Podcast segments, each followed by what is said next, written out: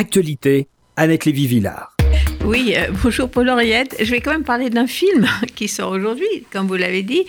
J'accuse sur l'un des événements les plus marquants de l'histoire de France, l'affaire Dreyfus.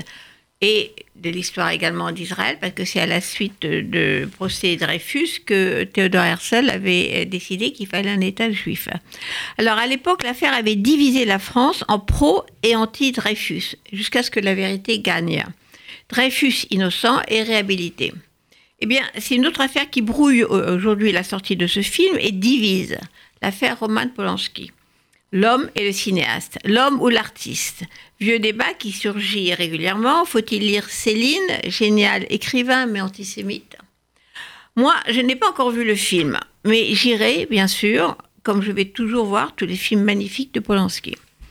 Quand Polanski a écrit et réalisé son Dreyfus, je cite, Un combat d'un homme pour faire éclater la vérité, dit la promo du film, il pensait à sa propre vie d'artiste persécuté, poursuivi par la justice américaine depuis plus de 40 ans, après avoir été accusé de viol sur une fille de 13 ans à Los Angeles. Il pensait peut-être en finir avec sa propre affaire. Mais voilà que l'affaire Dreyfus se retourne contre lui, que le sujet à la sortie de ce film glisse de l'innocence du capitaine Dreyfus à la question de l'innocence ou de la non-innocence du cinéaste Polanski.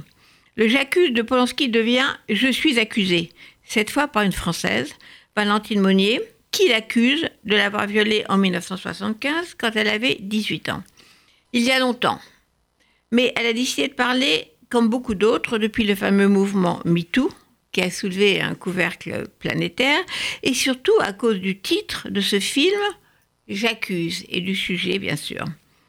Polanski a toujours été soutenu par tout l'establishment du cinéma français, également par le milieu intellectuel, par les écrivains français, par les ministres de la Culture à différentes époques.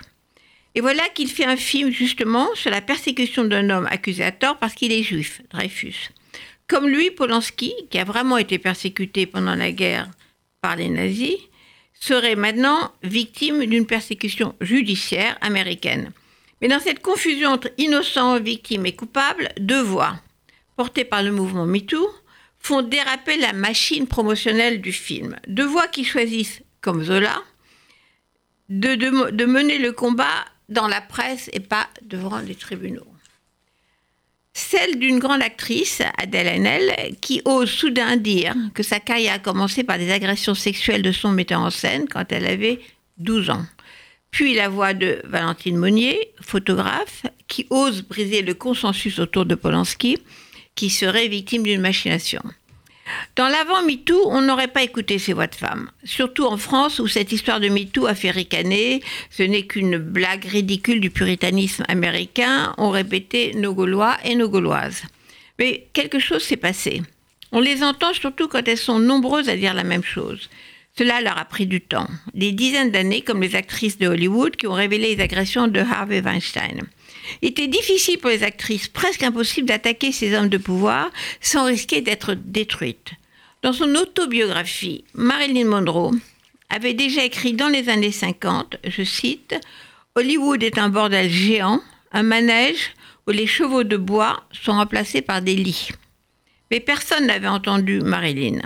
Et même aujourd'hui, il faut encore du courage pour s'en prendre aux grands artistes, aux rois du cinéma et à d'autres hommes respectés. Mais au moins, maintenant, on les écoute.